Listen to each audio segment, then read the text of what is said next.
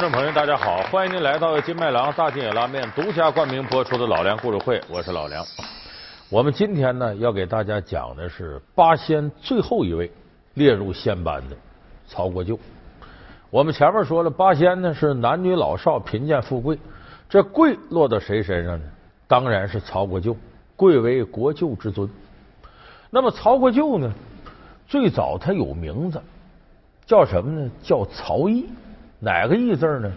单人旁。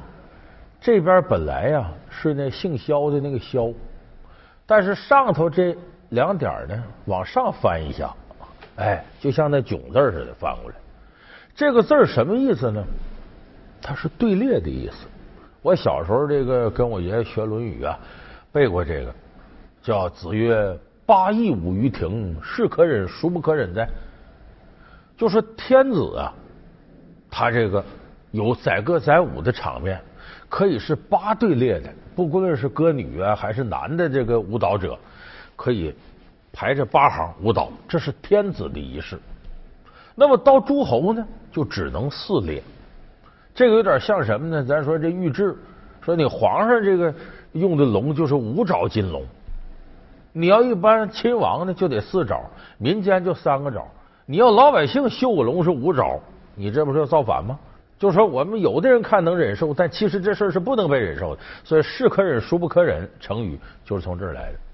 曹国舅原来名字叫曹毅，说他怎么当上的国舅呢？男女老少、富贵贫贱，曹国舅补八仙重要之位，位列仙班。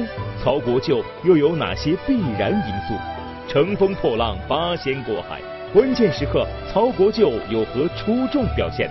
老梁故事会为您讲述缺一不可的八仙传奇。大家注意看，中国传统文化，无论是小说、评书里都有个特点：但凡这个人呢，就是烧包的时候，尤其是跟皇上有关的，往往是他的国丈、国舅，容易最开始贪污腐败、横行霸道。星星大，地皮税凑齐了吗？这几天生意清淡，请公子再宽限小人几日。好大个胆子，耍弄起老子来！我撒火！你敢吃的？不能住手！不能无礼！啊！这，我是你曹大爷，这成何体统呗？上蹦出个老鼠来，你是哪家的祖宗？嗯，敢来冒充我表大爷？哎呀，公子啊，您的表大爷不是当今的曹国舅吗？哎，正是他老人家。哼，汉阳这块领地还是曹大爷在万岁面前讨封讨来的呢。哦，你说你小子，嗯住口！为什么呢？这个国舅国丈啊，这叫姻亲，是因为婚姻跟皇族发生的关系。因为自己的女儿啊，或者姐姐或者妹妹啊，嫁给皇上了，所以这为姻亲。你等像亲王辈了这类是血亲，所以只要不是开国皇帝，那个血亲的人家自个儿就富贵，谈不到烧包的问题。可是姻亲不一样了，可能你原来什么都不是，皇上看上你家某个女人了，一下子一人得道鸡犬升天，所以往往国舅国丈容易干些不是人的事儿。你看小说评书里头一说哪国舅哪国丈，没几个好人。那么曹国舅是不是这样呢？有类似的经历。他怎么当上国舅的呢？打小啊，他家是仨孩子，他上头一个姐姐，下头一个弟弟。结果呢，打小呢，这哥俩呢和这姐姐失散了。等到成年以后呢，才知道呢，姐姐进了宫里，成了皇后了。告诉你们，我们家主人现在是当今皇上的兰贵妃的哥哥，也就是当今的国舅爷。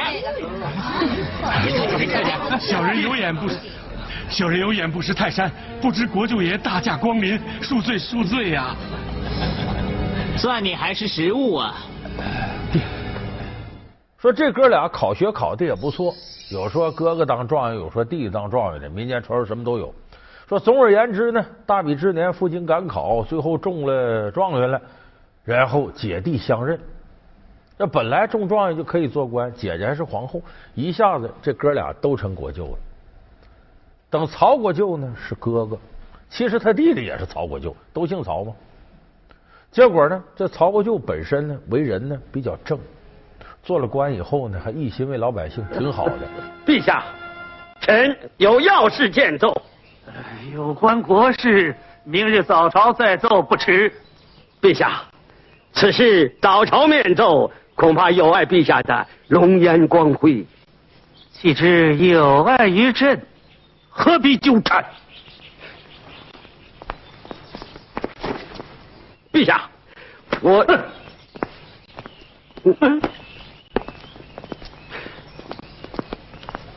陛下，臣闻海内灾情不断，黎民百姓处于水火之中，陛下当设法拯救才是。而今却传旨于民，大选美女，这岂不有失？哼！朕选几个美女伴驾，乃区区小事，而你竟编造出些灾情谎话，败信于朕。不是说，陛下。古人言：“忠言逆耳利于行。”为保社稷，请陛下三思。放肆！陛下。但是他弟弟受不了了，原来穷的不像样，突然间荣华富贵，享受不尽，觉得自己一步登天了，开始横行霸道，欺男霸女。小人有眼不识泰山，不知国舅爷大驾光临，恕罪恕罪呀！哼 原谅你们可以，别说我不给你们机会。只要，让他陪我一晚上，就什么事都解决了。不可以，干什么？少爷，少爷，你敢打我？少爷，起来，少爷。对呀，天子犯法与庶民不对，对对，犯法！你干什么？你们要造反了，你们啊！你想干什么？就开始干坏事了。哎呦，这么一天呢，曹国舅带着随从出去啊，探访一些民间的事儿，体察民情去。经过一片小树林儿。哎，就听这小树林里头啊，有人哭，还是个女的。哎，越往前走，这哭声越大，听着越真儿。说咱进去看看怎么回事啊？一看呢，树林里头有个新坟，就是那种简易的，刨个坑一埋，上面有坟头，立小木头碑。坟前趴着一个白发苍苍老太太，哭的那个伤心呐，那个惨呐。曹就一看这怎么回事啊？问问去。上前说：“这个老太太。”展指悲声啊！你怎么哭这么惨呢？这老太太一看后头来一帮人，一看骑高头大马，穿着官服，不敢吱声了。曹就说：“没事你有什么冤屈，你跟我说，我呀能帮你忙。”这老太太呢，定了定神，抹了抹眼泪，说：“就是官人呐，我家里太惨了，怎么惨？坟里头啊，不是一个人，两个人，我儿子儿媳妇。”一天之内毙命，最可惜我儿媳妇肚子里啊还怀着我个小孙子呢，这等于是一尸两命，加我儿子死了三口人。说怎么回事？说这个朝廷里头有个天杀的曹国舅。嗯，曹国舅一看我在你面前，你骂街，你骂我。旁边就有人说：“这老太太别胡说啊！”别别，你让他说，他有个天杀的曹国舅，在我家附近呢游山玩水。一看我这儿媳长得年轻貌美，动了歹意了，上前调戏我儿子，不干拦着，结果这曹国舅家丁如狼似虎，把我儿子生生给打死了。我儿媳不堪羞辱，上吊自杀，一尸两命。他我老太太一个人孤苦伶仃在世上，我活着什么意思？我准备哭完这坟呢，我自己就上吊得了。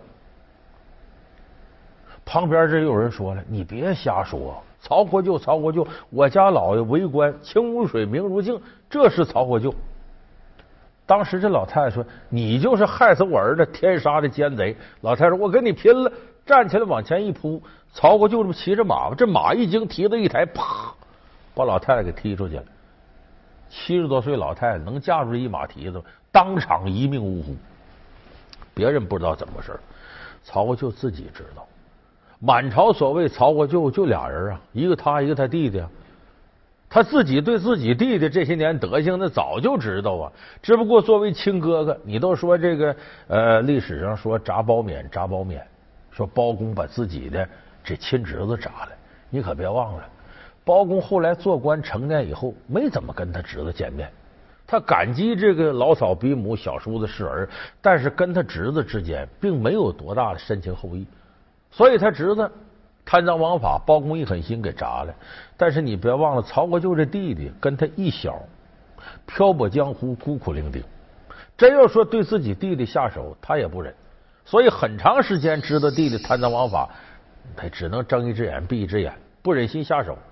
今天一看这个场景，他知道老太太这事准是他弟弟干的。这时候曹国舅是羞愤难当啊，说这事我要再不替这老太太主持个说法，我还对得起天地君亲师吗？我告诉这些家丁回去，我找我弟弟。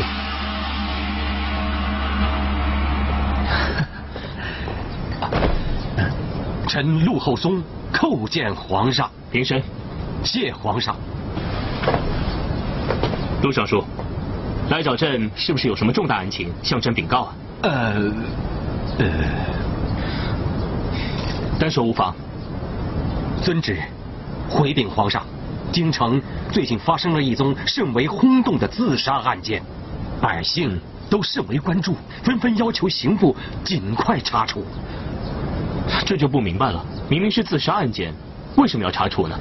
呃，死者是一位名叫昭红的姑娘，她是因为被人凌辱，以致羞愧难耐，悬梁自尽。是什么人如此坏人名节？这姑娘无疑是被迫死的了。对，那人抓到没有啊？没有。为什么？那人已经潜逃了吗？只是这案件……呃，别吞吞吐吐，快说。是。原因在于凶徒是国舅爷曹景谦，你查清了吗？因为案件牵涉到国舅爷，所以微臣特来请示圣驾。结果他回去才发现，乡邻呢到这个京官这儿呢，已经把他弟弟给告了，说有个老太太家里什么什么情况，让你这个曹国舅给逼死了，如何如何，还把人家儿子打死了。这时候他弟弟也知道这事儿闹大了，把府上金银卷吧卷吧呀。潜逃了。这时候，曹国舅听闻之后，把自己衣服都脱了，背着金条。什么叫负荆请罪？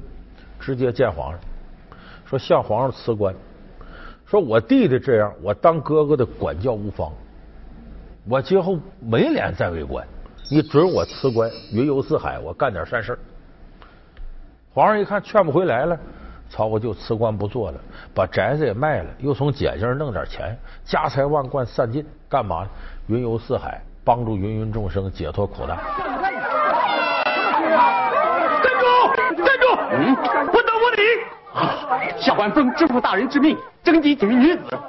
你家知府征集民你作甚？大人不必多问。改日请到我家大人府上喝茶。快走！你孩子，孩子，孩子，孩子，成何体统？老爷，老爷救命！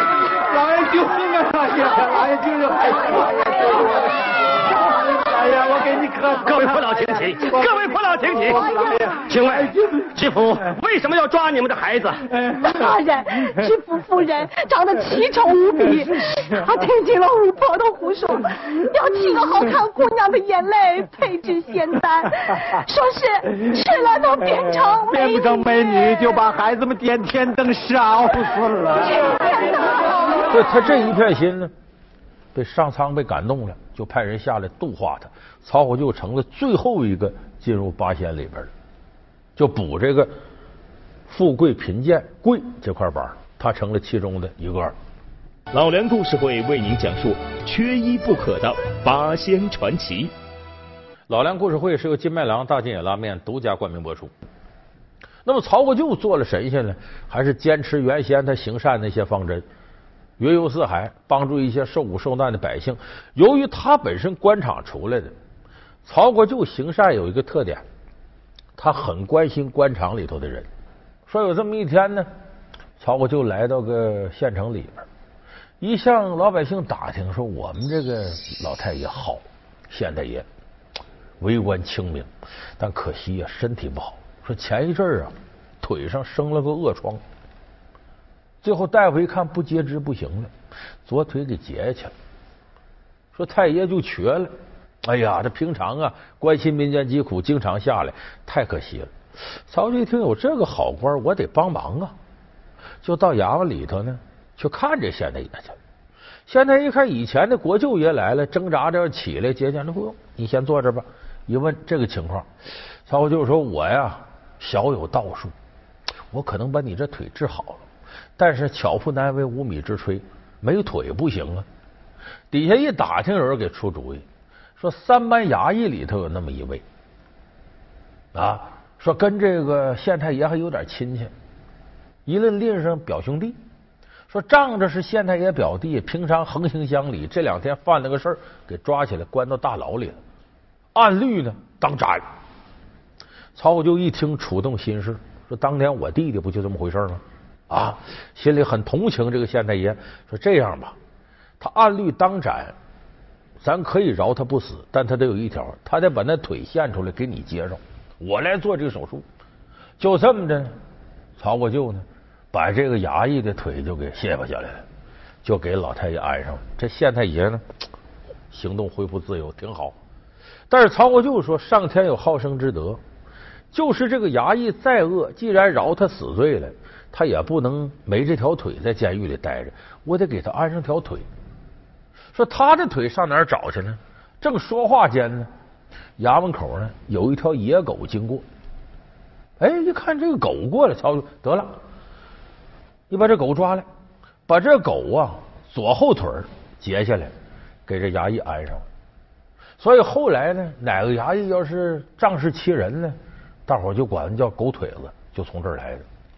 那么八仙的故事，要说最出彩的，就华彩乐章来到高潮部分是什么？八仙过海，各显神通。咱为什么在曹国舅这期，咱得特别提一下八仙过海呢？因为八仙过海里，曹国舅发挥的功能最大最强。咱们先说这八仙过海呀，说这个事儿从哪儿来的？他从一个真事儿上来的。说是北宋建隆三年开始呢，有这么个规定：凡是军人犯法，罪不当死的，把他流放。流放到哪儿呢？流放到海外的沙门岛上。沙门岛呢，离蓬莱大概三十里地。哎。在海上，为什么流放到那儿呢？军人他都有一些手段。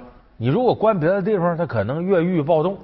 你搁沙门岛上，孤悬海外，他怎么往陆地来？所以流放到那儿。流放到那儿呢，朝廷上给拨的口粮呢是三百个人的口粮。可是这犯事的军人越来越多，结果这口粮呢不够，朝廷没有再给拨，所以守着岛这个。管监狱的人就想个比较损的主意，只要超过三百人，就把这犯人呢俩腿俩胳膊一捆扔大海里边去淹死。最高的时候一年用这种方法弄死几百个人。所以后来这沙门岛上一些囚犯呢知道，一旦人数过了，就该轮到某些人给捆上扔海里去。有这么天晚上，有那么五十多个囚犯知道自己要完了，干脆吧一不做二不休吧。趁着月黑风高，把监狱门砸开跑。怎么跑呢？来到海边，说咱找点能在海上浮起来的东西，像木头啊、葫芦啊什么的，抱着，咱就往陆地方向游吧。说离蓬莱三十里地，你看陆地三十里地，说咱们这腿脚好的蹭蹭走过去了。那海上可不是陆地上，这一路之上惊涛骇浪，这五十多人很快有的人体力就没了，最终有八个人。游到了蓬莱，躲在蓬莱狮子洞里边。这八个人都是武功比较好的，体格好的。这八个人七男一女，跟八仙那个编制是一样的。叫蓬莱这边有渔民呢，经过狮子洞，把他们几个救出来。说你们哪儿来的？这样累成这样，我从沙门岛过来的。哎呦，这几个人说你们太了不得了，从那儿过汪洋大海能过来，你们真是神人也，简直是神呀！后来越传越神，就说这八仙过海从沙门岛那游来，这典故从这儿来的。等后来这八仙过海就给抚绘出很多神话传说，说这几位呢跟什么福禄寿三星五圣啊，到海上啊，呃，蓬莱、方丈、瀛洲、海外三仙岛啊，赏牡丹花，喝差不多了，回来时候，咱们神仙你说回来再坐船这么低调，多没意思。咱高调点每人往海里扔法器吧。据说这行走在海面上，一人扔一样，都神仙的宝贝啊！把这海龙宫给来回折腾的跟地震似的，跟海啸似的。这海龙王受不了了，东海龙王敖广召集亲朋好友跟八仙干一场。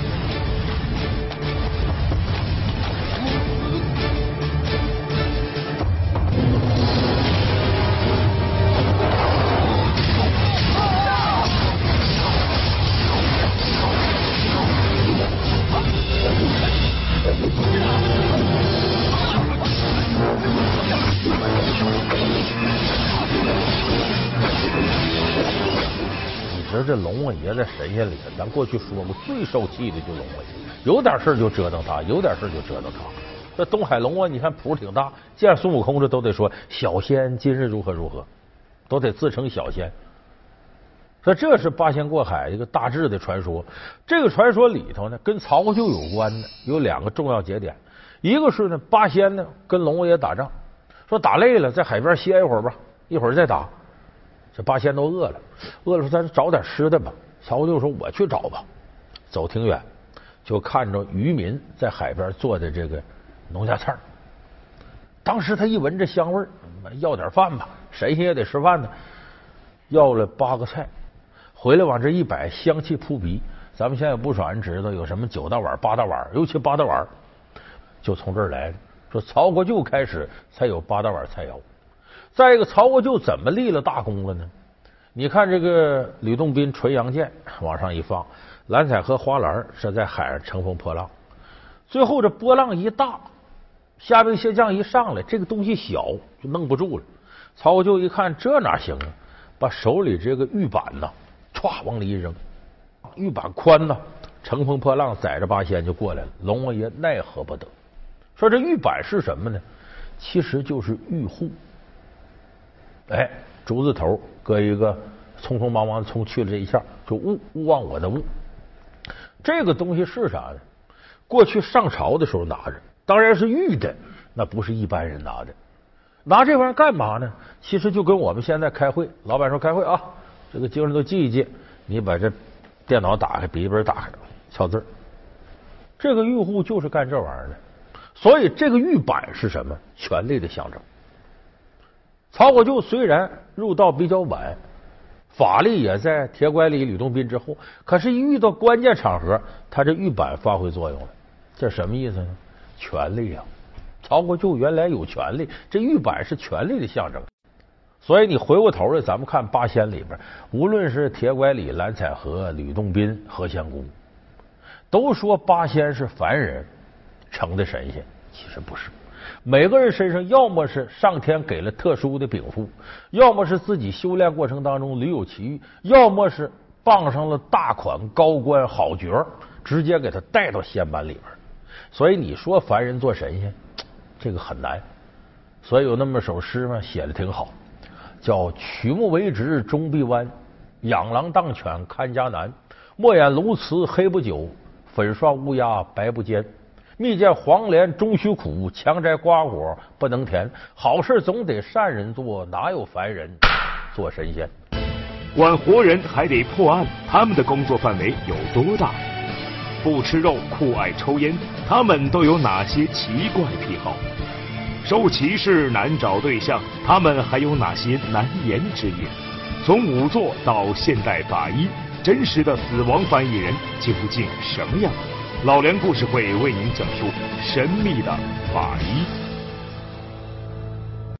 好，感谢您收看这期老梁故事会。老梁故事会是由金麦郎大金野拉面独家冠名播出。我们下期节目再见。